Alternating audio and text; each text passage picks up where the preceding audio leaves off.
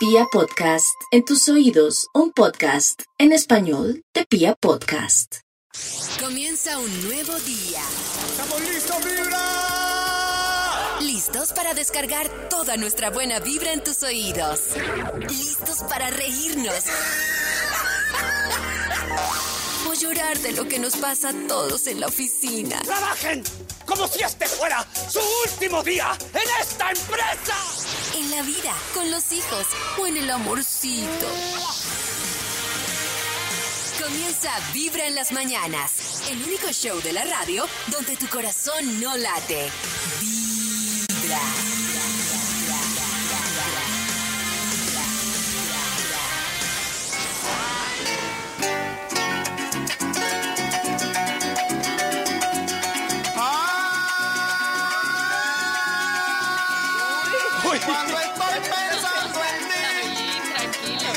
Se despide la alegría, se aproxima la tristeza, penas y melancolías.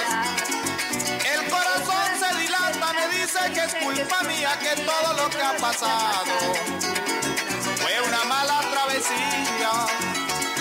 Que mi barca naufragó en el mar de tus mentiras y debo nadar muy fuerte. Si quiero alcanzar la orilla,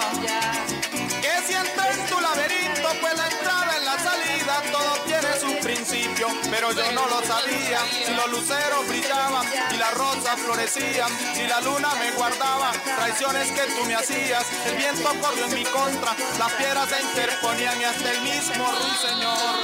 Un día cantó y adornó mi fantasía. Con tus labios me besó, me llenó de hechicería. Es tan difícil quitarse del pensamiento que mala suerte la mía. Te quieren tanto las sombras te miran. Y es por eso que no niego que te quiero todavía. Uy, tremendo, ¿no? Tremendo. Como... Ya, Davidcito, ya. David, ya. ¿Cómo ¿Cómo empezamos este jueves, jueves 6 de septiembre? Y nosotros, como todas las mañanas, estamos felices de acompañarles aquí en Vibra en las mañanas. Uy, ya se acabó No esto sé ¿Ya? si les pasa que muchas veces se enfrentan a las mismas situaciones y dicen, pero otra vez el mismo tipo montándomela, pero otra vez mi esposo con esta situación, pero otra vez. ¿Y saben qué es lo que pasa? Que lo que pasa es que muchas veces pasamos las mismas situaciones y las enfrentamos de la misma manera.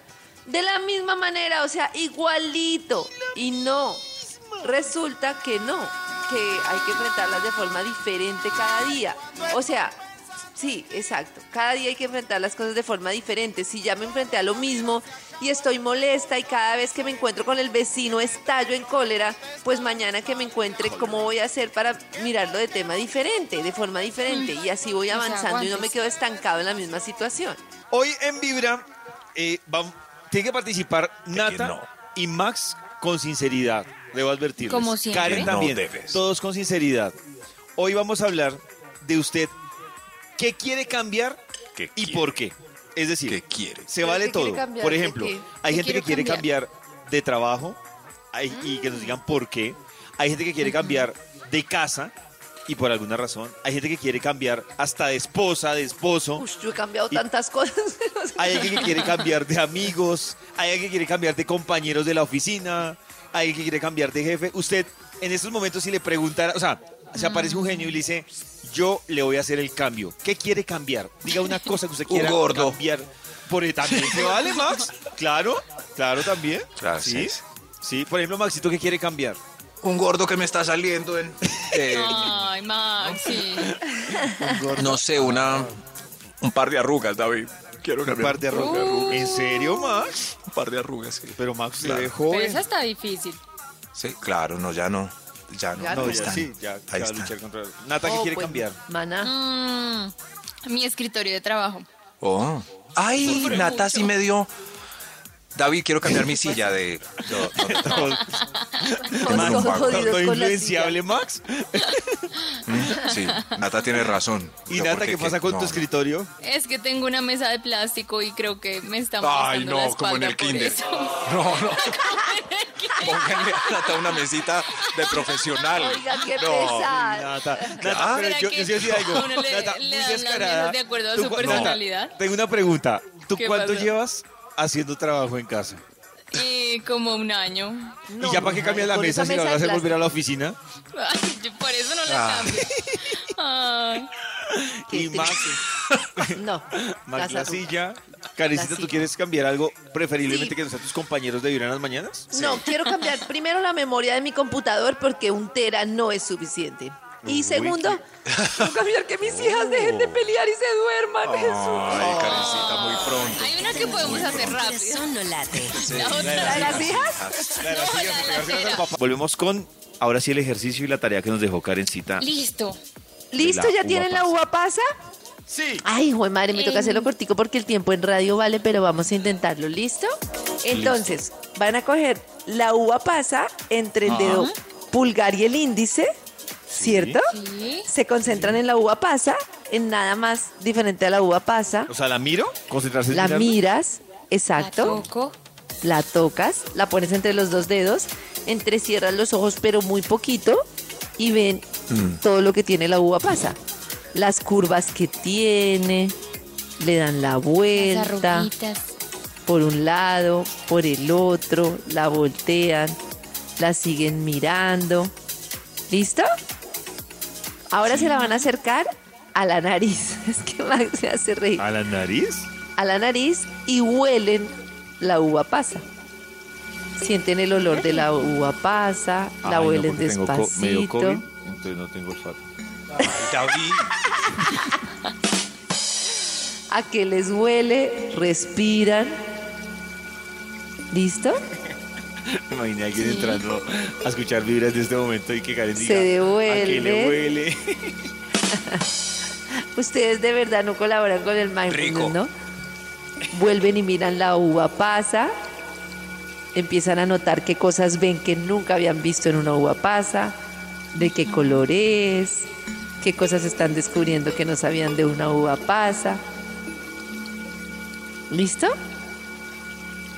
Ahora abren la boca y se acercan muy lentamente la uva pasa.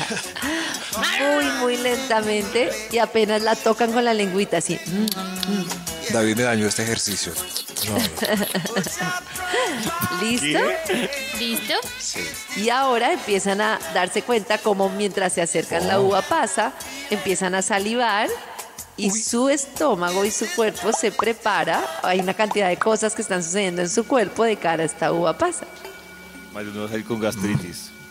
La ponen en la boca, en la lengua, y entonces empiezan a saborearla muy lentamente, sin tragársela, sin masticar. Solo la saborean y empiezan a descubrir a qué sabe una uva pasa. La tienen ahí, le dan la vuelta, no la mastican, la mueven por toda la lengua, la mantienen ahí, Oh. la siguen saboreando.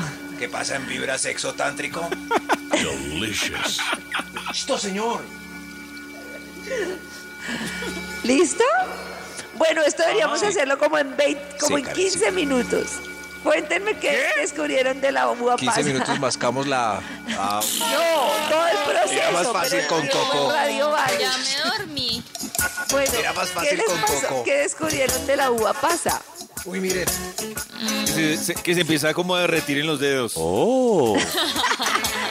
No, de que verdad tengo voy a decir Parkinson. que, Que los oyentes me ayuden porque ustedes de verdad no. O sea, que Que tengo les, Parkinson. Ay, ábranse. corazón no late.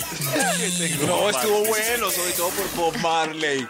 Hoy ustedes en Vibra en las mañanas nos están contando qué les gustaría cambiar o de qué les cambiar. Por ejemplo, dice Callita de familia, está loca, dice ella. Que de familia porque está loca. Cambiar de familia. Pobre, qué rollo. Yo no sé si a propósito de esto, Karencita, o sea, de, de cosas que uno piensa como yo quiero cambiar de esto, también hay arrepentimientos que la gente se hará en la recta final de su vida. Claro, en alguna ocasión hemos hablado de esta enfermera famosísima que se volvió muy famosa, incluso escribió, in- inscribió, escribió un libro sobre lo que la gente se arrepiente antes. Y entonces resulta que ella, que es Brownie Ware, es experta en cuidados paliativos y enfermos terminales. Y entonces ella recogió como en un libro todas las confesiones de las personas en sus lechos de muerte, que ella dice que tienen un proceso de madurez como en pocos días impresionante, porque pasan de ser unas personas, digamos así, como en el día a día, a unas personas como arrepentidas de lo que no han vivido y al final como el agradecimiento de su vida. Entonces, ella resulta que dice que la gente madura muchísimo cuando debe enfrentar su propia mortalidad y que cada persona experimenta muchas emociones, arrepentimiento, enojo, miedo, no sé qué, pero que cada uno de los pacientes siempre encontró su propia paz antes de partir. Increíble, ¿no? Y una de las cosas que más le sorprende es que la gente se arrepentía de cosas que no hizo y no de cosas que hizo. Tremendo. Entonces, ¿Cómo, cómo? ¿Se repetía de cosas qué? de cosas que, que no, hizo, hizo. Ah, no de cosas no que hizo, cosas que dejé de hacer. Dice que uno de los arrepentimientos más comunes entre las personas que estaban muriendo es no haber tenido el coraje para expresar sus sentimientos. No le decir dije que, que la alguien me amaba. gusta. Exacto, decir que alguien la amo, decir que hay ciertas cosas que no me gustan, de decirle a tal persona que la quería, bueno, no sé qué. No- arrepentirse de no haber vuelto a tener contacto con viejos amigos o de tener más contacto con los amigos. Entonces la gente decía que le hubiera gustado volver a ver a alguien para recordar momentos de su vida, pero que no habían hecho el esfuerzo de encontrarlo, que muchas veces le daban prioridad al trabajo en vez de verse pues con amigos. Pero Vanesita, en esa medida es muy similar también al, al otro lado, ¿no? O sea, el que dice, esta persona se murió y no le dije, no la llamé. Claro. Sí. Claro. Lo que pasa es que es mucho más particular, que es como en general de esa persona que se fue o que viajó, que dice, ah, viajó y no pudimos hacer esto, o se murió. Me imagino que cuando uno es el que se va a morir, con lo que dice Carecita, pues es casi la misma vaina, pero muy pensado en general de, de algo de la vida de uno, no de particular. ¿no? Claro. Exacto. Ella dice que su mensaje en general y la razón por la que escribió el libro es porque todos vamos a morir, claramente, y que si en este momento no nos arrepentimos, pues no estaremos a tiempo de solucionar cosas que podemos solucionar, como dedicarle menos tiempo al trabajo, como ser más compasivos con nosotros mismos, como encontrar espacios para ser felices, como aprender más de las relaciones y a- amar a las personas.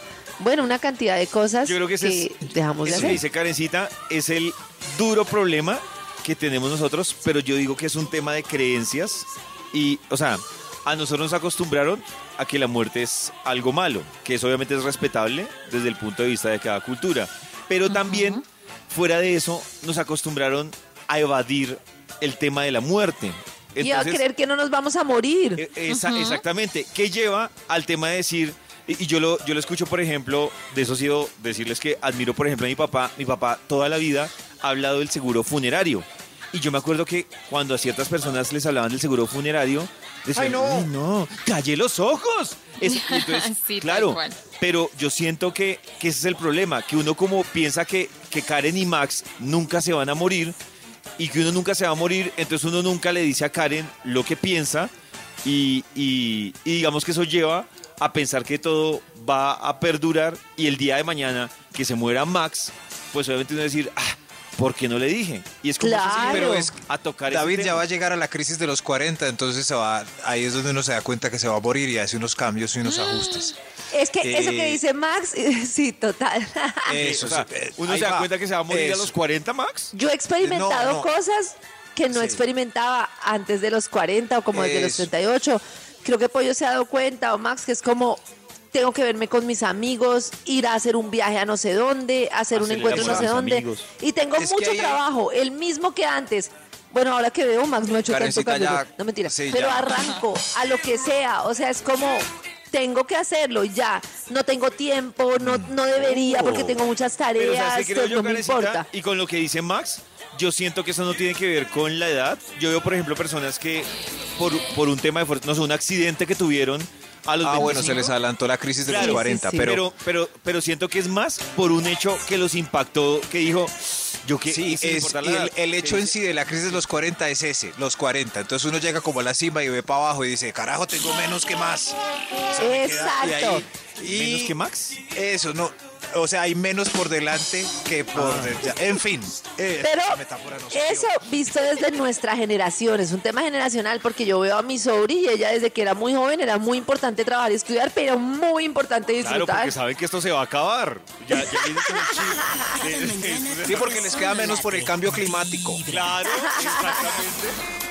Y Karencita, hablemos, más, más bien, soñemos con que somos millonarios. ¿Qué pasa Uy. con los que soñamos? con Si ustedes fueran millonarios, ¿harían estas cosas con sus hijos? Por ejemplo, desde muy jóvenes les darían una mensualidad muy alta, como de, yo qué sé, 300 mil, 400 mil. Bueno, Desde los, eh, no sé, 16, 15, 14.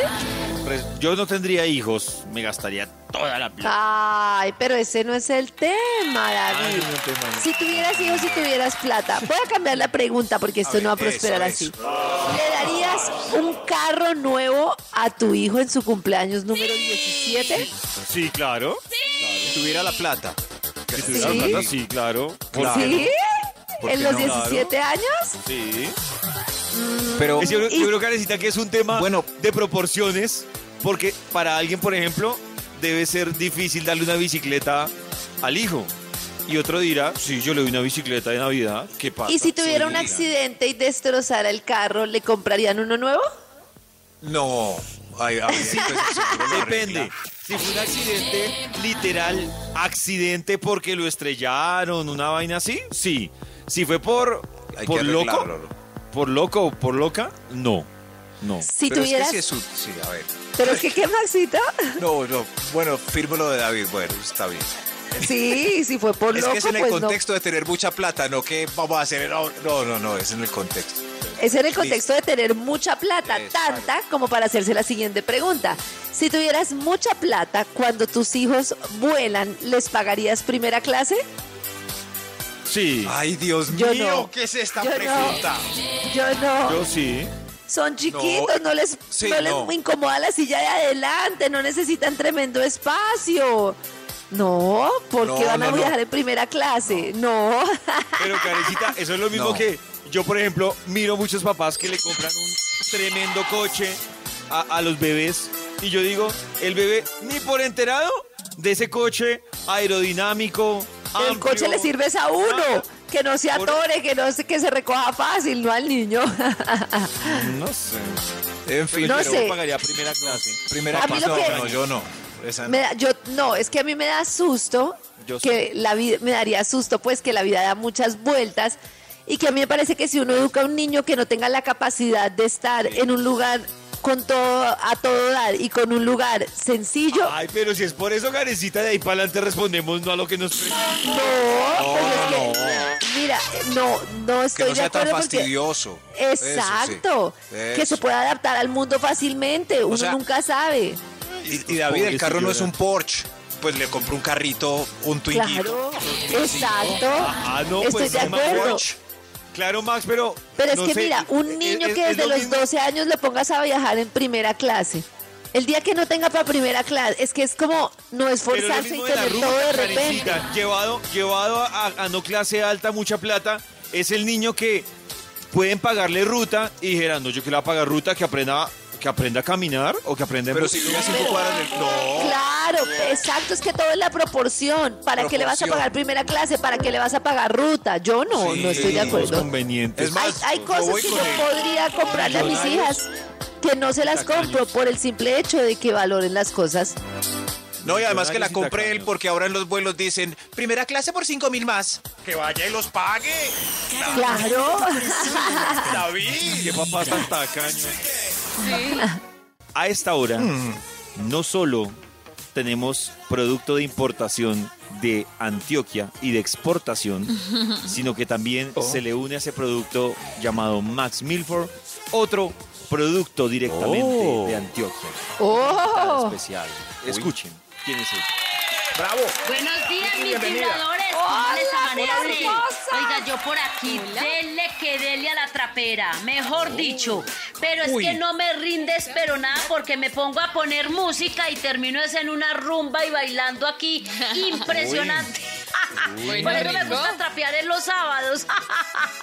Pero un jueves a esta hora, no, no, no. Escuchen ese fondo, esa música de Sí. fondo. ¡Ey, ey, belleza! Me encanta. Silvestre. Óigame, pero les digo una cosa, no puedo hoy demorarme mucho porque resulta que tengo que ir a comprar el regalo del amigo secreto. A propósito, ustedes están jugando. Cuenten a ver. Ay, ay, pero ¿qué nos pasó? Yo les dije, yo les dije a Yao y a Maxi y no quisieron. No, no, no. ¿Qué No, nos pasó? Maxi, Yo pero ¿por qué no no, soy- quieres jugar? No, yo no soy team amigo secreto. es- no, es. Uy, de acuerdo, No. Max. Me Es, es de team. amigo secreto. Nata, podemos jugar las dos, es que ya no sería Sí. secreto. Juguemos las Es- dos, pero no es amigo secreto. detalles. Estoy con Max. No soy La alegría para team. mí es cuando me saco a mí mismo y no le digo a nadie. Uy, qué odiosos. Uy, no, de verdad, ¿qué les pasa? No, No, no, no, es- Mira, eh, eh, es Todo una de el mundo cosas sale que le agradezco a la pandemia, la verdad. No, Todo el mundo somos sale bravo. adultos, ¿Cuándo es el Día del Amor y la amistad? El, sábado. sábado, Karencita. Este ¿El sábado es el día del amor y la amistad? ¡Ay, Sí. feliz día del amor y la amistad! Ay, Karencita, gracias, pero no juguemos amigo secreto. Ah, Ah, En el ¿Por qué? 3645 1729 nos pueden jugar. Nos pueden jugar, no, nos pueden contar Uy, si están jugando al amigo, cositas. al amigo secreto. No, amigo. No, le agradezco. a mí me parece que eso Ya, no debería pero- perderse. Me parece Claro, lindo, chévere, envidiosos. tierno. Envidiosos. No. No, no, no. Pronto les diré por qué no. cariñoso. Es un detalle, no más. Volvemos con Vicky. A ver qué nos dice a ¿Qué pasó? propósito de, A ver. de el amigo secreto. Mis vibradores. No, yo creo que hoy va a ser la primera vez pues que ustedes me oyen a mí enojada, brava, ¿Por con qué? muchísima rabia. ¿Cómo es posible que yo me preocupe horrible por llevar un buen regalo? Di endulzadas buenísimas, mejor dicho. El mejor regalo fue el mío. Y cuando el momento del descubrimiento, a mí ni siquiera me habían puesto en los papelitos. Nadie no, me eso es muy tenía triste. así. No, y peor. yo que di cuota para la comida, hice una ensalada de fruta y es que para llevar a compartir con todos. y a mí no me dieron nada. Oiga, ya hasta risa me da, ya hasta se me pasó la rabia. Y encima de eso me tocó es que pagar pena. Pagar ¿Por? Porque no descubrí quién me tenía. Obvio, si no me tenía nadie. Oiga, eso Ay, se ve de no. todo en la- eh, cuando uno descubre el amigo secreto. A una amiga mía le dieron una blusa muy linda, a mí me gustó. Oiga, pero no le sirvió.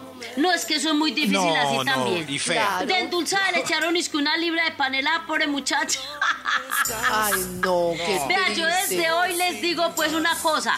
Yo no vuelvo a jugar ese tal amigo secreto. otra. Qué decepción tan grande. Y espero no ser la única. Quiero saber a quién más le ha pasado esto que me pasó a mí. Que quedé triste, aburrido por el regalo, porque no estaba. En fin, por la endulzada, por cualquier motivo. Cuenten, que vibren las historias de amigo secreto. Uy, ¡Eso! No, Qué pero es que bueno, ustedes para que deberían cuenten las historias. expectativas en el amor. Es que Oh. amigo secreto es para recibir un detalle cualquiera. ¿Qué Una chocola. ustedes? Un carro, mejor dicho, la camiseta no. de sus vidas. Un- no, no, no, no, es un no. Es- es que hay varios. ¿Por qué se van a enojar? hay varios, ¿cierto? no. Por ejemplo, como Nata, entonces a Nata le toca a Yao, no, a Yao le toca a Nata y Yao es muy elevado y no le endulza. Entonces Nata va a sufrir un mes porque a todo el mundo lo endulzan y a Nata no. Y eso le pasa a más de la mitad. ¡No me endulzaron! ¿Quién es mi amigo secreto? Y así, así. Y, y además, Maxito, que hay unos Claro. que les da cargo de conciencia y entonces no lo usaron en un mes y faltando dos Y el días. último día. Sí, Como diabéticos. Pues yo feliz. Me parece bien. Compran una. No, no, no. Y después en el descubrimiento ya Nata sabe que es Yao y Yao ponen una cuota de 50 mil y Yao le da unas medias. Entonces sale, esto no vale 50, yo en el Las mío me gasté medias, 80. Me encantan En las el mío me medias. Me encantan las medias. Así. Pero yo lo Y que fuera- quiero saber es, ¿ay qué, Maxito? Y lo último es que al, al que le toca al jefe se esmera en ese regalo y el jefe Uy, por lo general no va. No va al descubrimiento. Ay, yo lo que quiero saber es ¿Cuál es nuestro número de. WhatsApp para que nos cuenten las historias? WhatsApp. 316. 645-1729. Y no Ay, sigo. gracias. Voy a mandar mi Ustedes sí historia. son machochos. Y no sigo. ¿Por Para qué, unas Nata? relajadas y para otras Chochos, ¿por joden. qué? Re Chochos, ¿por qué? chochos. No, muchachos, la verdad a mí eso del endulzar me parece una pendejada. Uno gastando plata diario para llevarle dulces a alguien. No, pues para eso se compra el regalo. O en mi época no se hacía así. Y Ahí está, el único regalo bonito que recibí fue una porcelana muy linda que me regaló un muchacho en el colegio. Y mi mamita se esforzaba por conseguirme la plata para, Oh. para que yo diera un buen regalo. Y a mí me salían con unas pendejadas. Ay, ay, la vida real. Sí, eso es lo que Sí, pasa. ¿sí pero ahí volvemos, las expectativas, ¿no? Den un regalo sin recibir nada, ya. No, Nati, pero es que no es el para hecho porque por eso es amigos. cuando se define jugar amigo secreto se ponen como unas reglas, como un tope en el valor del regalo y pues a veces tú te esmeras y cumples como las expectativas de dar un regalo lindo y a ti te salen por ejemplo con eso, unas medias que les valieron 5 mil y el tope del regalo eran 30 mil, pues no es justo. Como si fuera una relación. Es que yo le di todo. Estoy de y él no me acuerdo. pagó bien. Así es, amigos secretos. Eso es lo que pasa, Sí, por eso se vuelven Ustedes me han desamigos. enseñado a mí que no hay que una pensar de esa analogía manera. perfecta, Nata. Exacto. Has hecho la analogía perfecta. Todo el mundo termina Exacto, y por eso peleando. sufrimos, por eso sufrimos, entonces Todo estamos eso. viendo, incluso el amigo secreto lo estamos viendo mal, lo estamos jugando como no es. Exactamente. Qué triste, Nata, ¿no? Un mensaje hoy. la que Estamos jugando hoy. como no es. Un mensaje, otra nota de voz para que Nata siga esas hermosas A mí en el último amigo secreto que jugué, que fue hace como unos 5 o 6 años, Escucha. eh, me dieron una billetera vieja sucia y le pedí el favor a la persona que me diera el tiquete para ir a cambiarla. Me dijo, no te preocupes, ven, yo te la cambio. Y aún no me la ha entregado. Así que por eso no.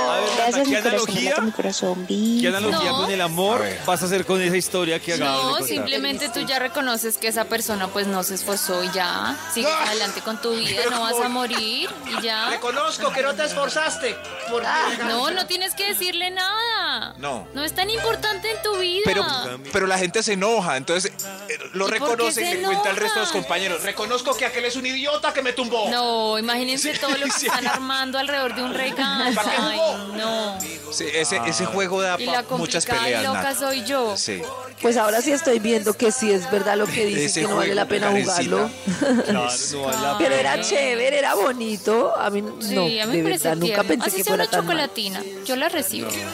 Eh, ¿Qué piensas, Vicky, de estas reflexiones? Mis vibradores, yo aquí pensando que mejor me voy a encargar de ahora en adelante de ser la organizadora. Ustedes no han visto que el que hace la vaca nunca pone y le queda hasta para el taxi. Ah, Entonces voy a empezar a organizar las fiestas para descubrir el amigo secreto. Vea, un amigo mío compró un apartamento con lo que le quedaba de las vacas que hacían las fiestas. Eso no tiene que ver con el amigo secreto, pero es verdad. Besos, se cuidan. ¿Eso qué eso? Eso que dice Vicky es verdad. Mire que una vez pasó, no voy a decir los responsables, pero una vez pasó en un almuerzo de cumpleaños en la empresa que resulta que todo el mundo puso, pues hizo la vaca y el organizador de la vaca supuestamente pues recogió la plata y todo y no sé por cosas de la vida todos terminamos como conociendo el recibo y como que unos se pusieron a hacer cuentas entonces Uy, mientras no. cobraban como, como, como 40 mil pesos, como 50 mil pesos. Y entonces todos como, claro, como que todos no, Camine, preguntamos. Ah, no, yo iba a devolver eso, pero estaba tan embolatado. O sea, donde no le pregunten, se queda con su Ay, comisión ay, ay. por hacer la vaca. Es verdad, el que organiza la vaca no paga y le sobra plata. Es verdad. Estás escuchando Vibra en las mañanas. Vamos a hablar a esta hora del balance perfecto, Karencita. ¿Cuál es ese balance perfecto? Ese balance entre la dificultad y ser, digamos, estar ¿Qué? en una relación para ser sexy. O sea, me invita a salir pollo y ese balance entre estar disponible, pero no tan disponible, que supuestamente nos dicen culturalmente, ¿Cuánto me hago para ser sexy. Sin verme Les voy a hacer una pregunta. ¿Qué. Nata? Bueno, sí. No, no, sí te entendí. Bueno, Les voy a hacer una pregunta y necesito que me contesten con Oh. toda sinceridad. ¿A quién le hace la ¿Listo? La pregunta es, ¿ustedes creen que si están intentando salir con alguien y encuentran alguna dificultad mediana, no súper dificultad, sino algún tipo de dificultad, valoran más la lucha que si todo fue súper fácil? O sea, yo sé que es una bobada y que es una Ah, idiotez cultural, pero es la verdad. ¿Creen que se da así o no? En, A mí me gustaría que... que- fuera fácil. ¿Sí? Sí. Ah. Como que no me toque remar mucho. No, yo- Pollo, Maxi. Pues yo mi- voy a yo voy a separarlo. Yo creo que yo creo que pues en la universidad valorábamos la lucha, ¿no? Como we are the champions. Pero hoy en día no, qué pereza. No, no, ya no. Ya. Se acabó la lucha. Nada Hay luchado. una teoría que es la teoría de la intensidad ha durado la lucha. emocional. Y la teoría de la intensidad emocional explica que el mejor enfoque para las personas es cuando tienen algo moderadamente difícil de conseguir y que está en el inconsciente, porque normalmente las grandes recompensas implican cierta dificultad. Pero hay una dificultad en la que tú desistes porque ya es demasiado. La teoría de la intensidad emocional dice que cuando una persona tiene cierta dificultad de alcanzarse, la persona valora más lograr a la meta como sucede con los objetivos. Porque se supone que nos Oh. generan una, un desafío que genera más emoción, no nos deja desesperanzados, pero nos genera como una lucha en la que tenemos una recompensa que nos hace sentir como, wow, lo logré.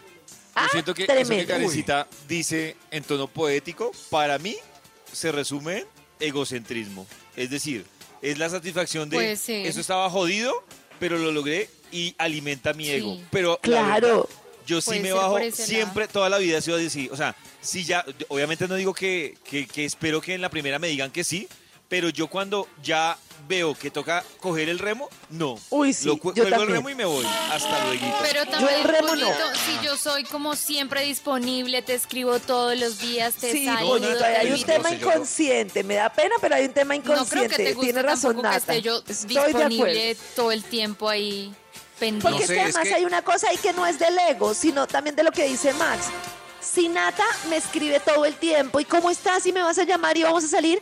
Pierde valor para mí porque me está dando a entender que no tiene No, una vida aparte de la mía. Y para mí tiene mucho Es que valor que la que- persona Yo tenga que No se, vida. puede comparar, no se puede comparar que alguien se ponga intenso con que alguien sea relajado. Es decir, ese Son extremo intenso para mí es otro Son capítulo. Para mí es diferente que yo le diga, Nata, salimos y Nata, así va a cuadrar y salimos. Punto. Es que lo estás cuadrando como a tu necesidad, a tus tiempos, a lo que tú quieres No, no, no, a- únicamente. a los dos. No, no, no. no, porque, Como pues, cuando yo le escriba, quiero que esté disponible, pero si ella es la que te saluda, ella es la que te invita a salir, no. No, En todo caso, Dicen que esa teoría de la dificultad media que funciona para los objetivos aparentemente funciona en las relaciones y funciona por un tema cultural y es que se supone que las cosas que no están siempre disponibles son cosas que adquieren mayor valor, pero que también desistimos completamente si ya vemos que la dificultad es demasiada. Ah, Es eso zona- les dejo.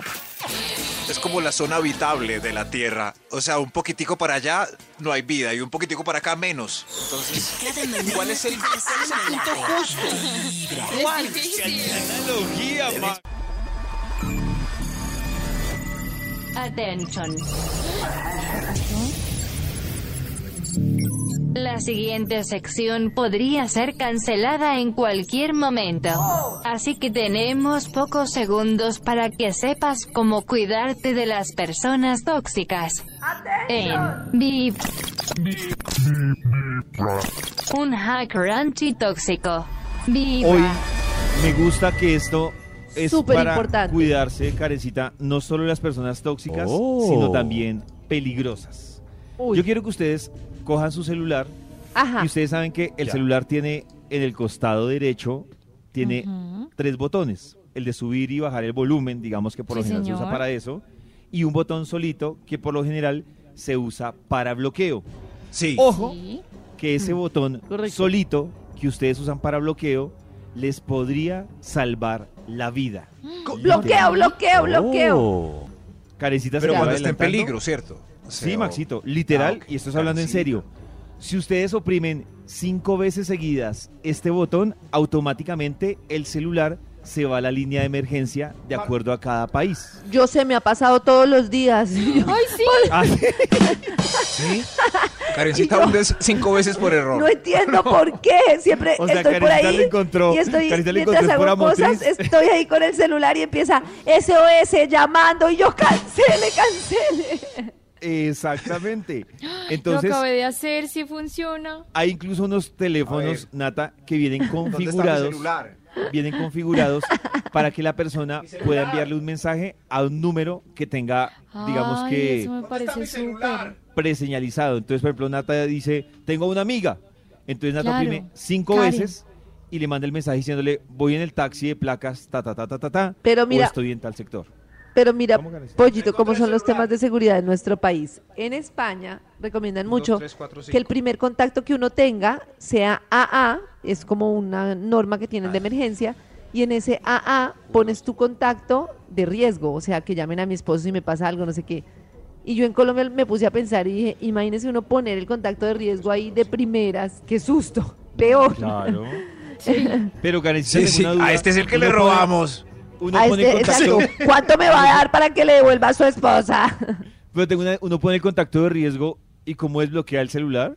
Buen punto. No, no sé, pero Creo que, creo que no ah, prosperaría. no le ponen a uno la cara, ¿no? Si uno se No. accidenta, le ponen ahí la cara o el dedo. David, venga, Uno y la instrucción que dio y roto.